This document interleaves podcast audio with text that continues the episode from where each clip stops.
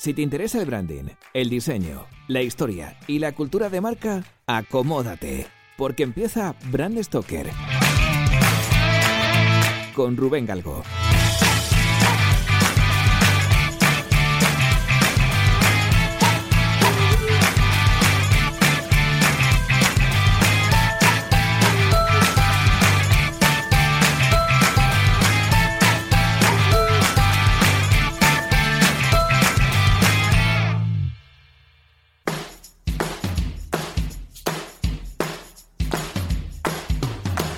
Mau es una empresa familiar 100% española, con más de 125 años de historia.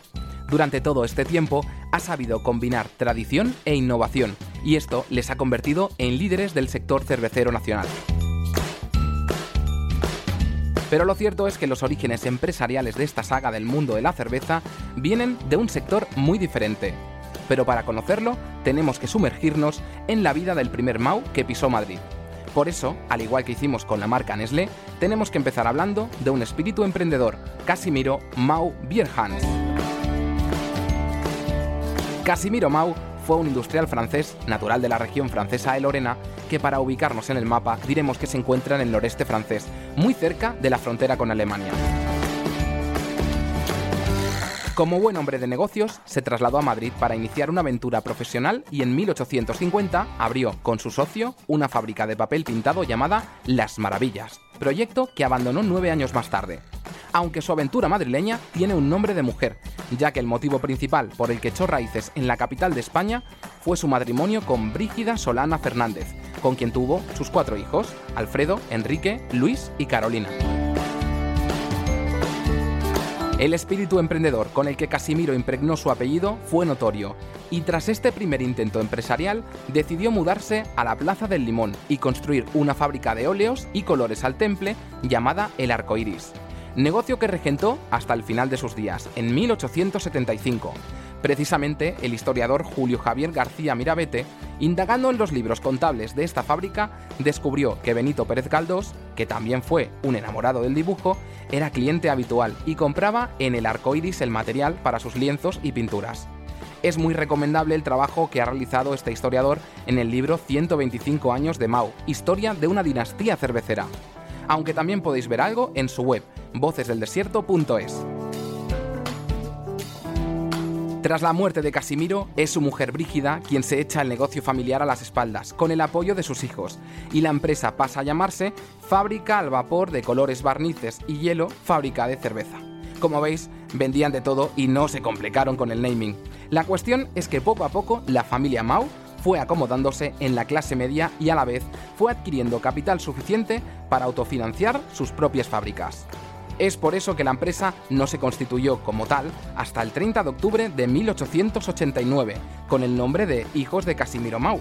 Por aquel entonces, Mau ya servía barras de hielo a clientes de Madrid y alrededores, y poco a poco la cerveza empezaba a ir desplazando al resto de productos que comercializaban.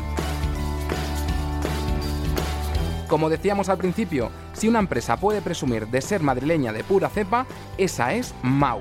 Y es que desde sus inicios, fue instalando sus fábricas en las calles del Madrid más castizo. De hecho, la primera de ellas se construyó en 1891 en la calle Maniel número 29, muy cerca del cuartel del Conde Duque. Aunque Mau también estuvo presente en calles como Jacometrezo, Marcenado o el Paseo Imperial, entre otras.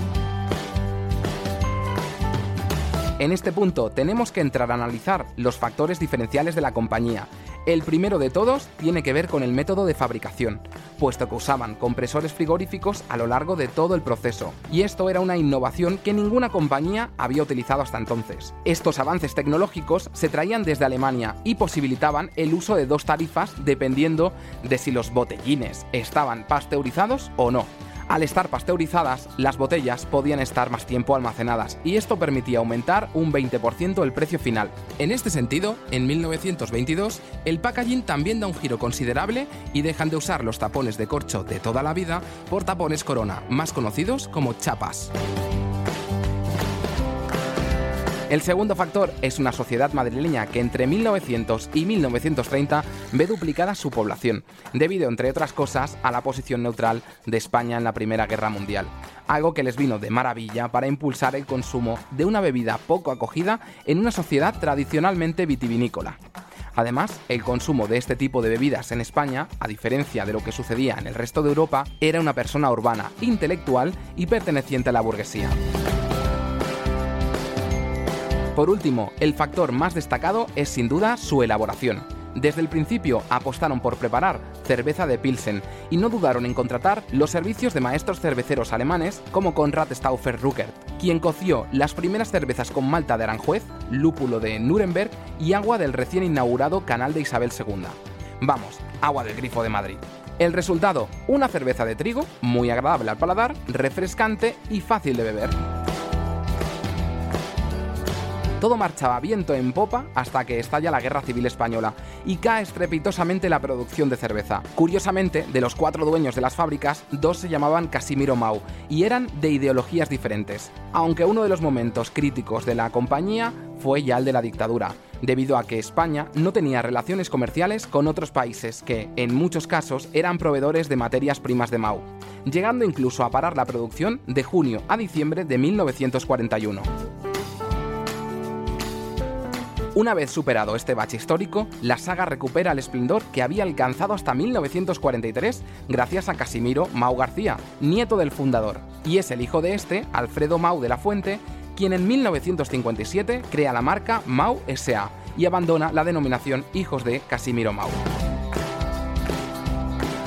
Alfredo lidera una época de crecimiento continuo que dura hasta nuestros días y que tiene en su haber desde instalaciones en Alovera, Guadalajara, hasta en la India. Además, Mao ha ido integrando bajo su arquitectura de marcas otras firmas nacionales como San Miguel, Anaga, Alhambra e incluso una marca de agua mineral como Solán de Cabra.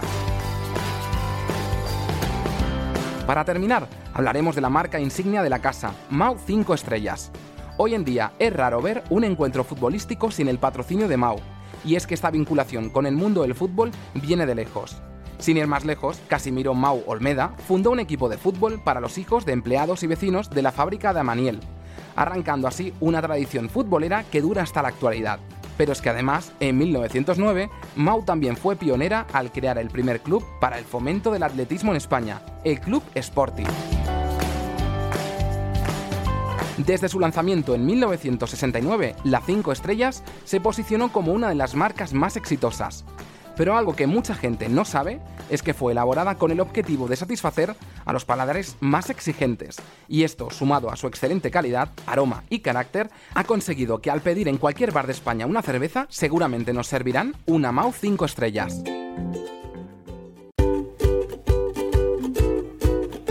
Pues hemos llegado al final de este programa de Brand Stoker y como siempre tengo que deciros que ha sido un placer. Pero antes de echar el cierre quiero recordaros que podéis apoyar nuestro trabajo de dos formas muy sencillas. La primera es realizando vuestras compras en Amazon a través del enlace de afiliados que tenemos en nuestra página web. Y la segunda es haciendo mecenas de Brand Stoker en iVoox.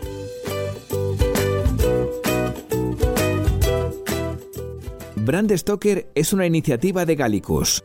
Gallicus es el estudio especializado en creación y gestión de marcas que dirige Rubén Galgo. Si lideras una empresa o eres la persona responsable de crear o actualizar la marca de tu compañía, no dudes en ponerte en contacto con nosotros. Búscanos en nuestra web gallicus.com.